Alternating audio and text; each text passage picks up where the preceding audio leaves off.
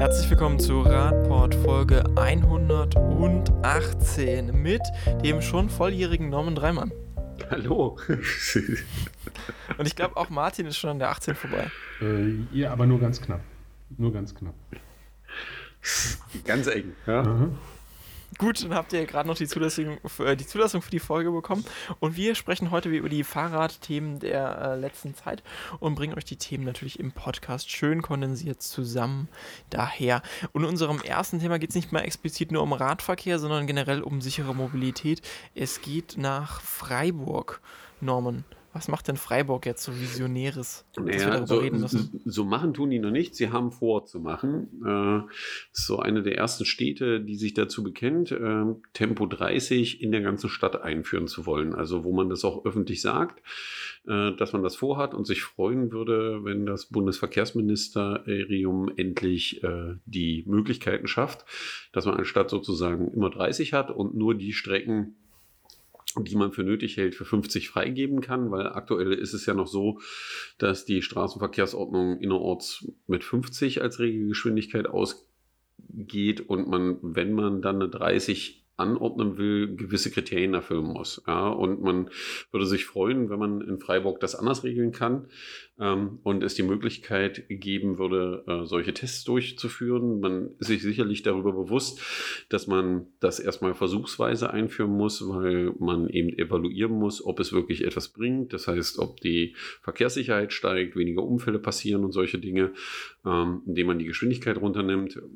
Die würden das gut finden und kriegen auch Unterstützung in Baden-Württemberg von ihrem Verkehrsminister Winfried Herrmann, ähm, der es gut finden würde, wenn das passiert. Das Problem ist natürlich jetzt, das wissen wir alle und wer den Podcast schon eine Weile hört, kennt das leidige Thema, dass das Verkehrsministerium das umsetzen muss. Und ähm, die sind ja gerade, was das Thema StVO-Änderungen äh, angeht, etwas schwierig unterwegs, weil die da Schwierigkeiten haben, die Rechtsformen einzuhalten, was dann wieder zu ewig langen Diskussionen führt, äh, welche StVO denn jetzt eigentlich gilt. Also das Thema schleppen wir jetzt schon seit, ich glaube, fast zwölf Monaten mit uns rum, oder? Es ist auch faszinierend, wie wenig es da jetzt wirklich mal zu konkreten Lösungen kam und wie wenig das anscheinend wirklich thematisiert wurde, nachdem äh, Corona dann noch dominant Aber war. man könnte ja jetzt mal positiv vermuten, nach, na- nachdem wir jetzt zwei in, in äh, nicht allzu langer Geschichte zwei Änderungen der StVO hatten, die eben mit, sagen wir mal vorsichtig, Schwierigkeiten gelaufen sind, könnte man jetzt sagen, jetzt haben sie den dritten Versuch, jetzt können sie es gleich auf Anhieb richtig machen, den Städten in Deutschland was Gutes tun. Ja, ja, und zum, man kann ja auch jetzt äh, dann positiv vermuten, dass alle anderen Beteiligten, äh, denen dieser Fehler vielleicht ja auch im Prozess nicht sofort aufgefallen ist, ähm, dieser Verfahrensfehler beim letzten Mal, dass man äh, ja vielleicht dann jetzt besonders aufmerksam auf diesen Prozess, auf diesen möglichen Prozess schaut und dann gegebenenfalls äh, ja früher einschreitet, so dass es dann im, im Endergebnis äh, kein Problem mehr gibt. Das liegt ja aber auch ein bisschen daran, wie Gesetzesentwürfe in Deutschland tatsächlich aufbereitet werden und dass es äh, tatsächlich ein bisschen wenig demokratisch ist, weil die Zugangshürden halt sehr häufig häufig sehr schwierig sind, weil dann steht dann, dann wird in Paragraph das da gestrichen, Absatz 3 wird da hinter Wort bla bla bla das eingefügt, statt einfach immer, also es gibt ja auch den Vorschlag, dass man sagt, man sollte Gesetzesentwürfe immer so verfassen, dass man aus dem Entwurf schon konkret alles ableiten könnte. Also den, vielleicht den kompletten Text hinschreiben, wie er dann final heißen soll und vielleicht nur noch die Änderungen besonders hervorzuheben, damit die, die Nachverfolgbarkeit besser gegeben ist. Ich glaube, dann würden sich auch ähm, solche Fehler nicht mehr so oft einschleichen.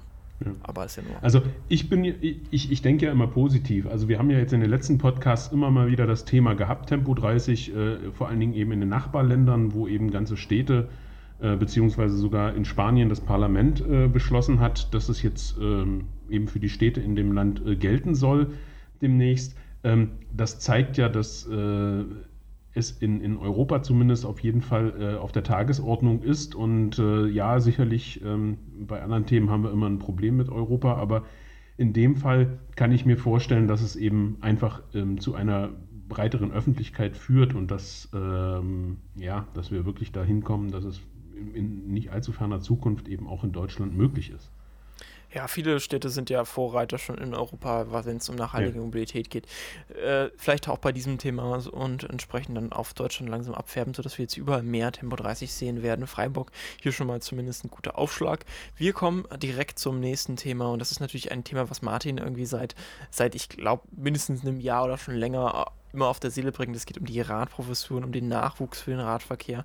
Und jetzt haben wir tatsächlich mal ähm, vom, von der äh, Jetzt haben wir tatsächlich mal vom, äh, vom DAV, also dem äh, Deutschen äh, Verkehrssicherheitsrat, ein Interview mit einer der ProfessorInnen bekommen, die jetzt für den Radverkehr zuständig ist. Und die hat mir vorgestellt, was das eigentlich heißt, jetzt Fahrradprofessorin zu sein. Mhm, genau. Ähm, das Interview ist äh, geführt mit der Frau Professor Dr. Jana Kühl ähm, die erste Radprofessorin Deutschlands, die äh, übrigens gar nicht so weit weg von unserem Sendeort äh, Magdeburg bzw. Sachsen-Anhalt ihre Professur wahrnimmt, nämlich in Salzgitter an der dortigen Hochschule. Und ähm, ja, sie wird eben in diesem Interview äh, gefragt, naja, was, was, was, machen Sie denn jetzt eigentlich? Ähm, was, wofür, welche, welchen Fachbereich und so weiter, wie ist denn das aufgebaut? Und es ist ganz spannend, ähm, eben zu lesen. Ähm, sie ist jetzt, also der, der Schwerpunkt ihrer Professur heißt Radverkehrsmanagement. Das heißt also ähm, ja letztendlich Mobilitätsmanagement mit Fokus auf Radverkehrsförderung.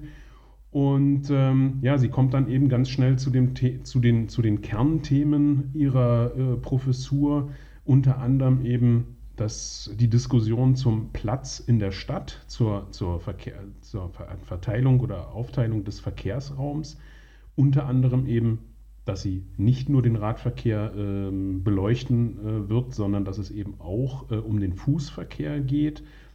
Auch bei uns immer wieder ein Thema, wo wir ja selber auch sagen, ähm, ja, das äh, fällt häufig runter, beziehungsweise gibt es da keine so starke Lobby wie äh, beispielsweise eben jetzt für den ÖPNV oder für den Radverkehr, ähm, dass eben auch das mit auf der Agenda im, im Lehrplan steht.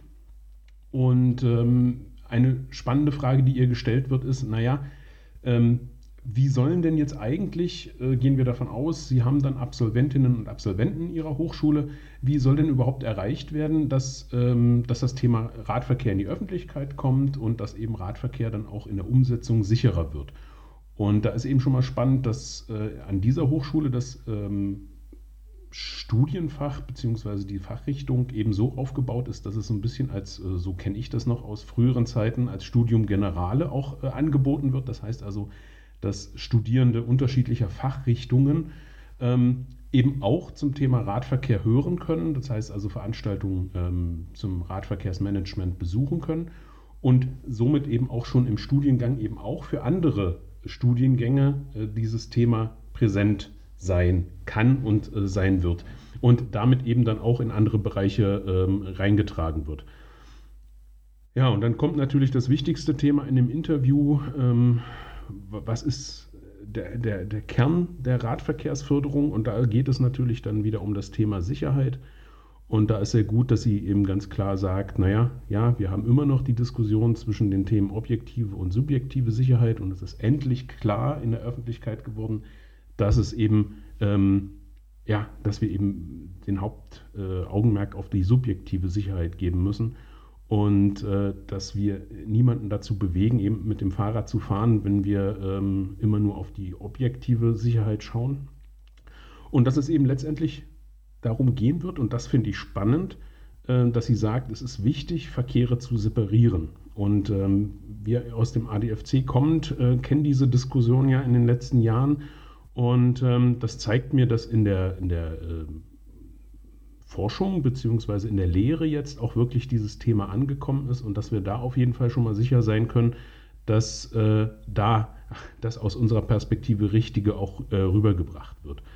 Ähm, also das Interview. Es ist ganz wichtig, ja. ist, ist, ja wirklich einer der Punkte, den du da hast, ist ganz wichtig. Äh, mir fällt da eine Diskussion, die ich gestern führen durfte mit mehreren Planern in dieser Stadt, wo wir genau an so einer Kreuzung standen und äh, man mir erzählen wollte, na, wir finden es gut, wenn man hier an so einer Hauptverkehrs Kreuzung Fußgehende und Radfahrende mischen, wo wir dann relativ klar gesagt haben, nein, das muss getrennt werden, weil überall, wo man erfolgreich ist zum Thema Förderung Radverkehr und Fußverkehr, trennt man die Verkehre an diesen Stellen, weil gerade eben, da schreibt sie ja auch sehr schön, ähm, dass Kreuzungen sehr komplexe Situationen im Straßenverkehr bedeuten. Also es ist so ziemlich, also man sieht das in der Unfallstatistik, ist eine der gefährlichsten Stellen, irgendwelche Kreuzungen, weil das eben sehr komplex ist. Von vielen Seiten kann etwas kommen. Es können viele Dinge passieren. Es gibt viele Möglichkeiten, die schwer vorauszusehen sind, ja, weil auch viele Akteure im Raum unterwegs sind und viele Dinge, auf die man achten muss. Und gerade hier muss man einfach für viel mehr Klarheit im Verkehr sorgen. Das heißt,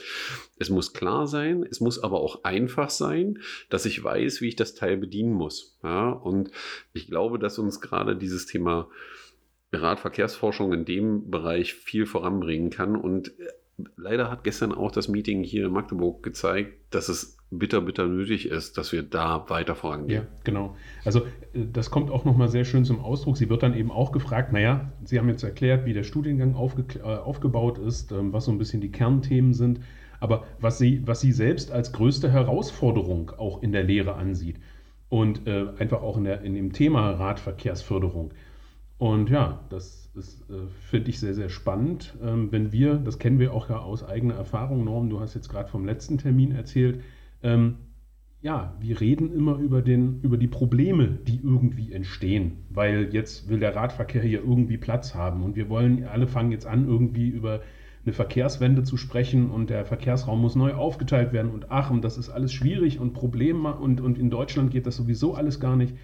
Und sie sagt dann ganz klar und deutlich, ähm, ja, wir müssen mal anfangen, nicht nur über die Probleme zu sprechen, sondern klar und deutlich zu sagen, was es uns bringt, wenn wir Verkehrsraum neu aufteilen.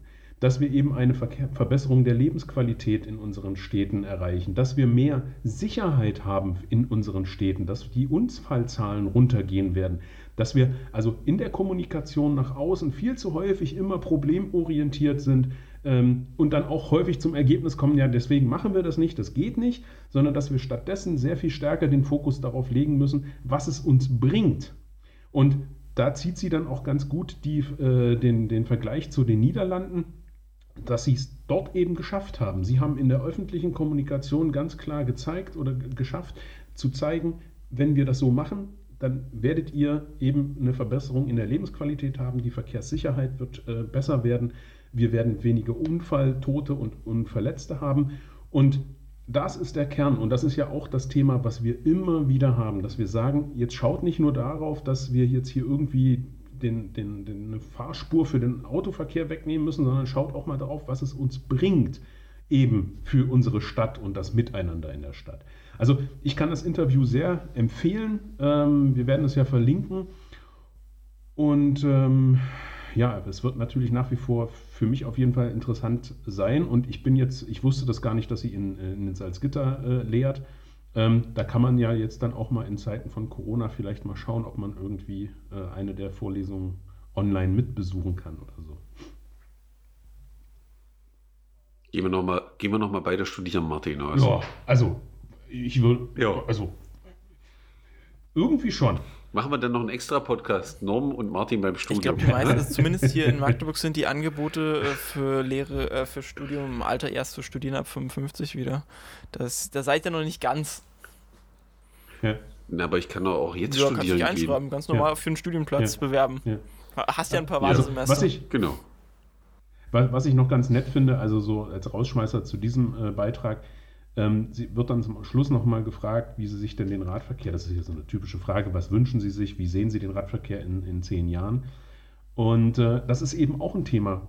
Du hast es ja gerade angesprochen, dein Inter, dein, nicht dein Interview, dein Gespräch gestern, aber das be begegnet uns ja ständig auf kommunaler und auch auf Landesebene. Sie sagt ganz klar, dass sie sich wünscht, dass das Thema Radverkehr konsequent angegangen wird und insbesondere eben auf kommunalpolitischer Ebene nicht sofort äh, die Köpfe eingezogen werden, wenn mal irgendwie äh, dann wieder die, die, die, die lautesten schreien und, und grölen und das geht alles gar nicht, sondern dass man es eben dann auch mal durchhält. Und ich erinnere mich jetzt gerade, wo ich es äh, zitiere, an die, an die Protected Bike Lane in Nürnberg und in München, wo wir ganz klar sagen, also Leute, die Zahlen waren super, warum habt ihr es nicht einfach durchgehalten, nur weil wieder irgendwelche Hanseln besonders laut geschrien haben.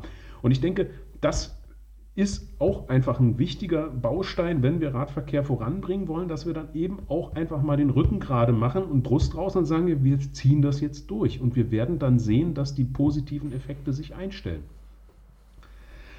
Ja, also spannendes Thema, wir bleiben da dran.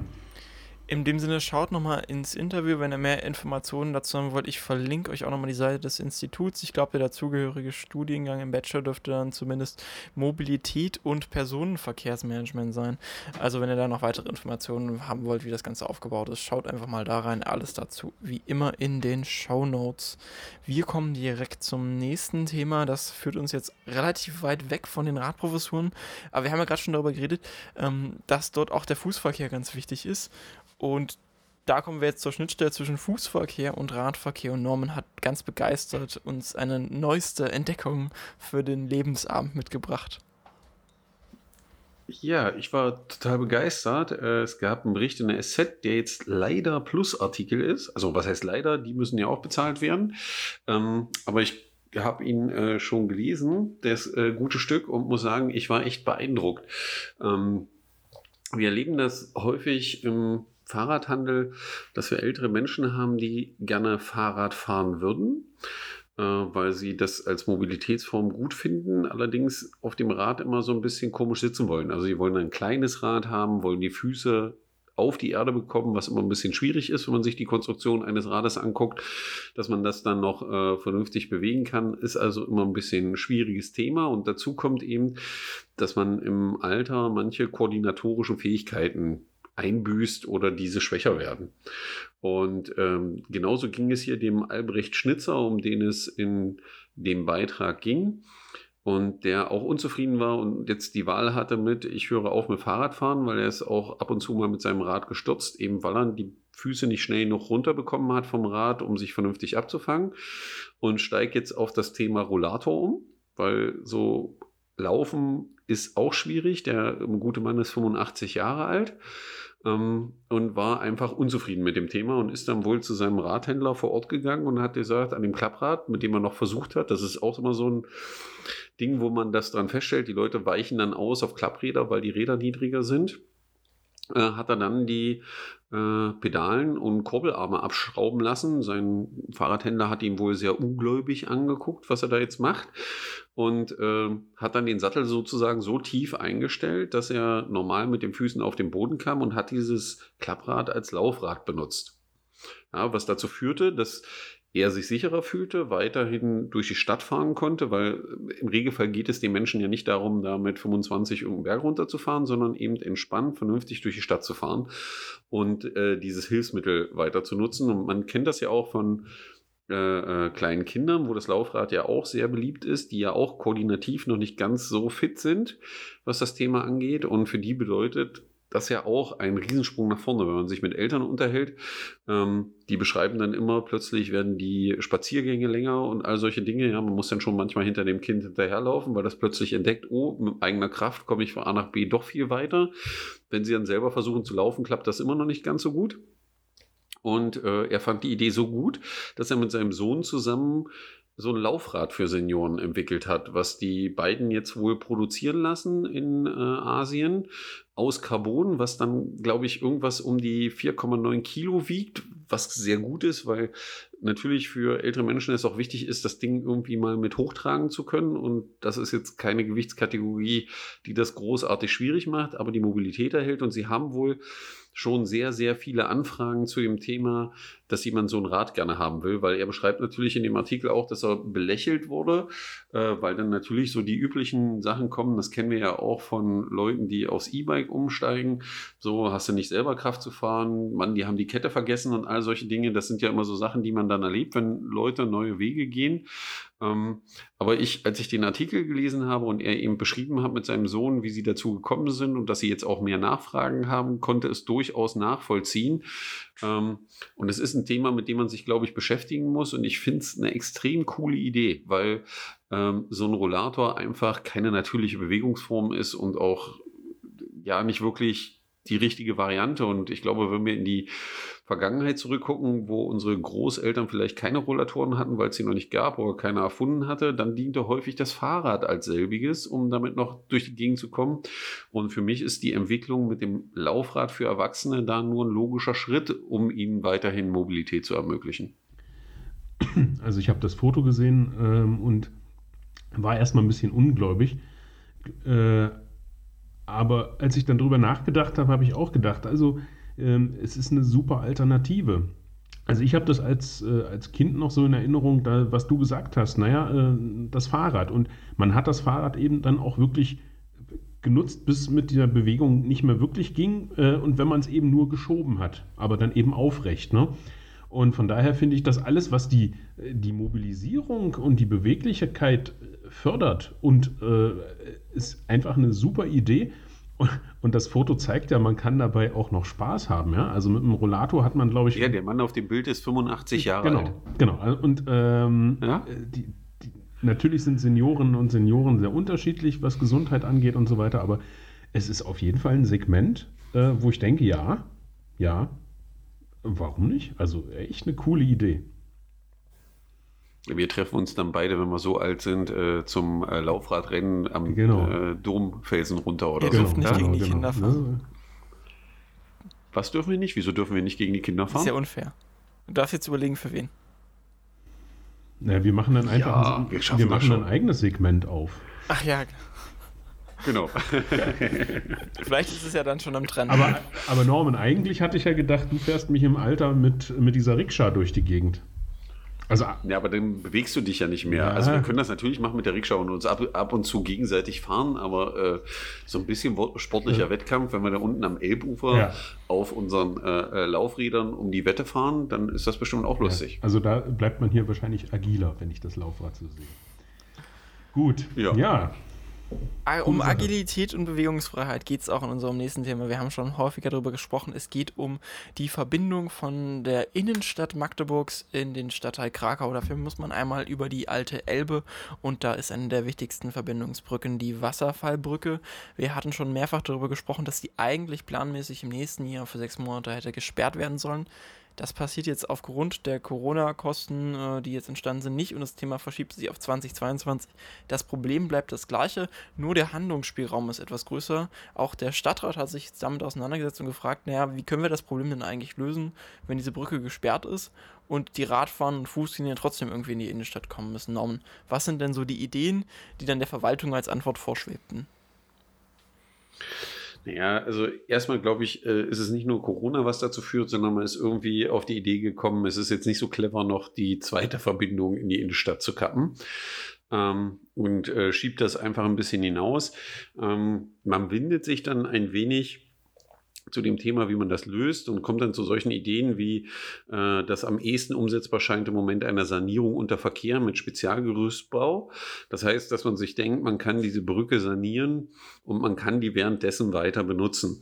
Ja, wenn man aber weiß, dass die Bohlen eigentlich verfault sind oder verfaulen, die, auf denen man läuft und geht, glaube ich, wird das schon schwierig und zieht das nur unnütz in die Länge. Außerdem wird das wahrscheinlich Kosten verursachen, diese Behelflösungen, die relativ hoch sind, wo man dann schon die Frage stellen muss, also warum nimmt man dann nicht die Kanonenbahnbrücke, die ungefähr 400 Meter weiter steht, ungenutzt ist und setzt die behelfsmäßig instand, weil diese Behelfslösung könnte man auch weiter danach erstmal stehen lassen und weiter nutzen. Das heißt, das Geld würde länger genutzt werden an der Stelle ähm, und könnte auf der anderen Seite die Wasserfallbrücke viel, viel schneller sanieren, wenn es dann soweit ist.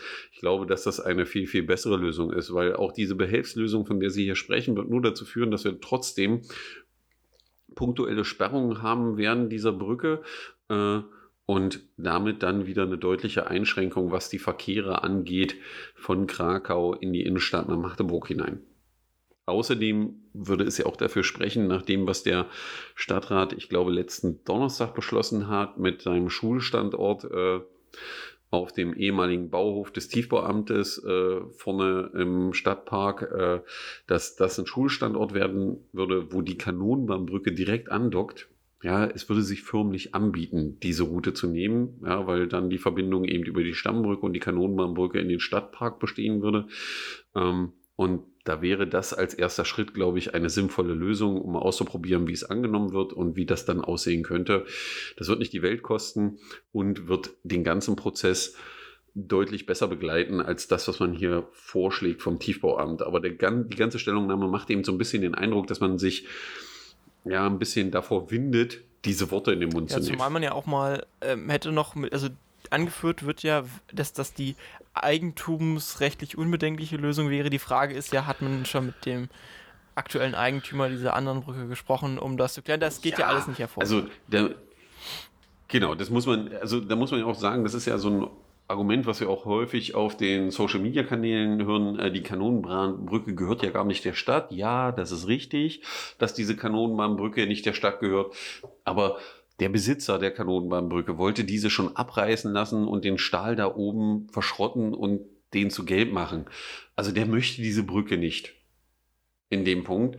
Und ja, es gibt, äh, es gibt noch Pläne, darauf etwas zu bauen, aber auch da kann die Stadt sicherlich mit dem Investor ins Gespräch kommen, weil auch der Investor selber ja plant, äh, darunter einen Radweg zu installieren unter seinem Bauvorhaben.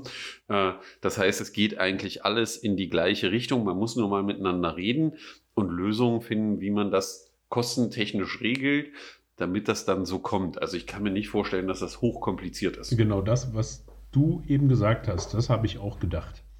Ähm, man muss einfach mal miteinander reden. Also ich meine, ich weiß jetzt nicht, wen die, die Verwaltung da jetzt gefragt hat, ähm, ob sie auch sich mit dem Eigentümer mal unterhalten hat zu dem Thema.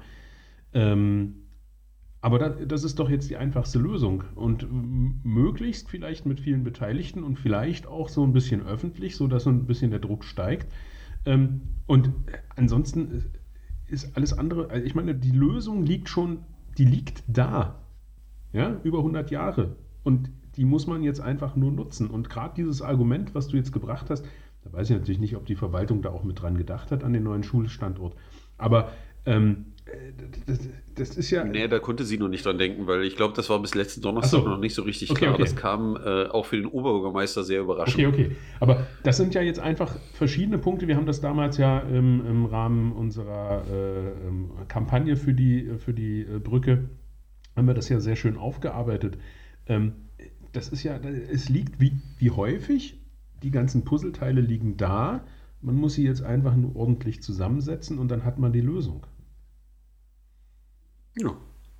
Na, wir gucken mal, was sie draus machen. In dem Sinne ja? hoffen ja. wir mal, dass alle Puzzleteile gefunden werden und dann nicht im Endeffekt irgendwas fehlt äh, im 1000-Teile-Puzzle. Aber ich glaube, es sind in diesem Fall gar nicht so viele.